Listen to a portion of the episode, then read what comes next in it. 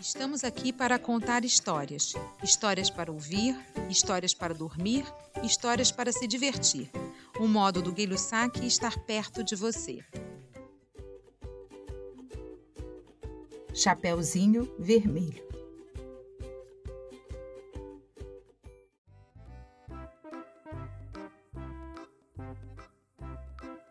Era uma vez uma doce menininha. Todos a chamavam de Chapeuzinho Vermelho, porque ela sempre usava uma capa vermelha que a sua avó havia lhe dado de presente. Um dia, a mãe de Chapeuzinho Vermelho disse: Filha, pegue essa cesta e leve para sua vovó. Aí dentro tem pão, manteiga, bolo e frutas.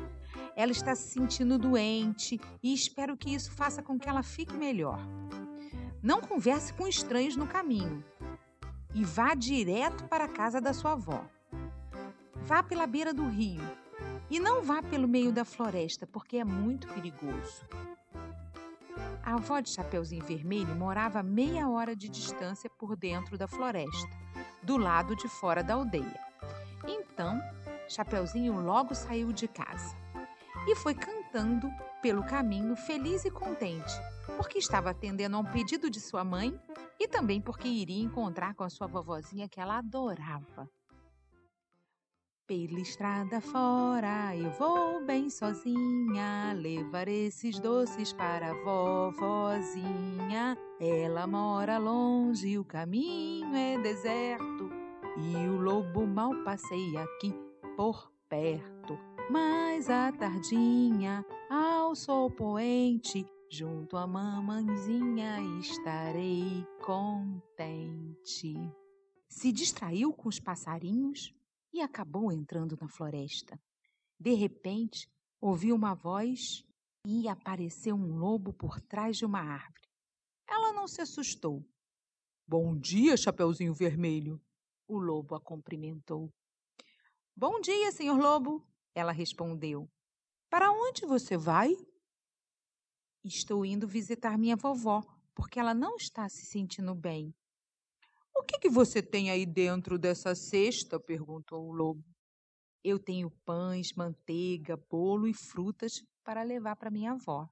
Excelente! E onde a sua vovozinha mora? perguntou o lobo.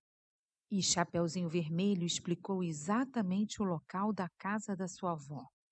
Eles andaram juntos por um tempo. Aí o lobo falou: Olha que lindas flores que temos por aqui. Por que você não pega algumas delas para sua vovó?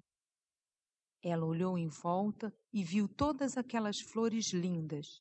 Chapeuzinho Vermelho achou que sua vovó ficaria muito feliz em ganhar flores. E mesmo depois do conselho de sua mãe, saiu do caminho para colhê-las. Chapeuzinho Vermelho foi para dentro da floresta densa para colher as flores, e o lobo foi direto para a casa da vovó. Do outro lado foi o lobo cantando. Eu sou um lobo mau, lobo mau, lobo mau. Eu pego as criancinhas para fazer mingau. Hoje estou contente, vai haver festança. Tem um bom petisco para encher a minha pança. O lobo chegou primeiro na casa da avó de Chapeuzinho. Bateu na porta e escutou uma voz lá de dentro da casa. Quem é? Sou eu, Chapeuzinho Vermelho. Eu trouxe pão, manteiga, bolo e frutas, disse o lobo, disfarçando a voz. Ah, que gentileza, minha filha. Empurre bem a porta para entrar. Eu não tenho forças para abrir. Lobo entrou na casa, foi até a cama da velhinha e aprendeu no armário para comer mais tarde. Aí ele vestiu as roupas dela e deitou na cama. Quando o Chapeuzinho Vermelho chegou na casa de sua avó, ela percebeu que a porta estava aberta. Ela entrou e foi até o quarto. Normalmente, ela sentia-se muito feliz na casa de sua vovó, mas naquele dia havia algo estranho. Bom dia, disse Chapeuzinho Vermelho, mas ninguém respondeu. A vovó estava com uma aparência esquisita. Nossa, vó, Que orelhas grandes você tem! exclamou Chapeuzinho. É para te escutar melhor. O lobo respondeu disfarçando a voz. Puxa, vovó, que olhos grandes você tem! É para te ver melhor, minha netinha. Vovó, mas que mãos enormes você tem! É para te tocar melhor, o lobo disse. Uau, vovó! Mas que boca enorme você tem! exclamou o Chapeuzinho Vermelho. É para te comer melhor! O lobo gritou, pulou fora da cama e começou a perseguir Chapeuzinho Vermelho pela floresta.